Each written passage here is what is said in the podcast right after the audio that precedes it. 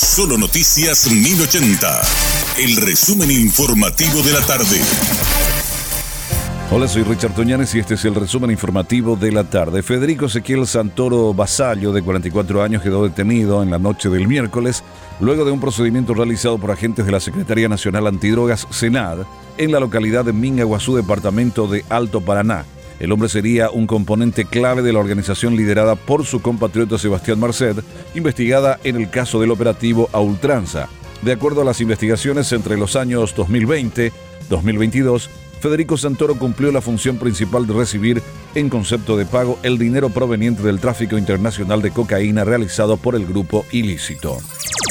Cintia Figueredo, la nueva ministra de la Mujer, dijo que una de las prioridades centrales del gobierno es construir un país libre de violencia hacia las mujeres, garantizando también mayor equidad para las mismas, su empoderamiento en aspectos económicos y su productividad en diferentes estamentos de la nación. Garantizó además que el Ministerio de la Mujer trabajará por constituir un rol activo y clave con el objetivo de desarrollar acciones determinantes para este sector. Cuatro años después del homicidio de Carlos Ortiz Haseitel, un joven estudiante del último año de veterinaria se conoció la sentencia para los dos sujetos acusados, quienes durante un asalto pretendían despojarlo de su mochila a escasas cuadras de su domicilio cuando éste regresaba de la facultad.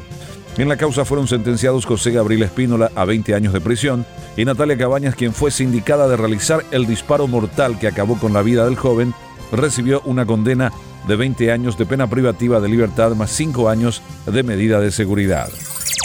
El Tribunal de Apelación en lo Penal, especializado en anticorrupción, confirmó este jueves al juez Gustavo Amarilla en la causa que enfrenta al senador Erico Galeano, acusado por los presuntos hechos punibles de lavado de dinero y asociación criminal en el marco del operativo denominado A Ultranza Paraguay. Ante la decisión del tribunal se podrá fijar nuevamente la audiencia de imposición de medidas del congresista.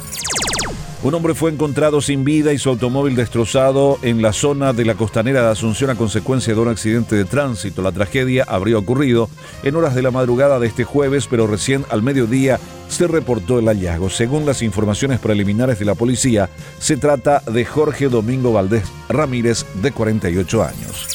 Un hombre se encuentra con paradero desconocido desde el domingo 20 de agosto. Según reportaron sus familiares, se trata de Enrique Areco, domiciliado en Villa Elisa, y de acuerdo con la versión de sus parientes salió con destino a un supermercado de la zona, pero no regresó a su casa desde aquel día.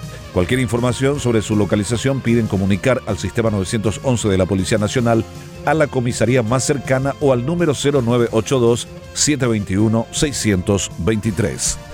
Este fue nuestro resumen informativo. Te esperamos en una próxima entrega. La información del día aquí, en Solo Noticias 1080.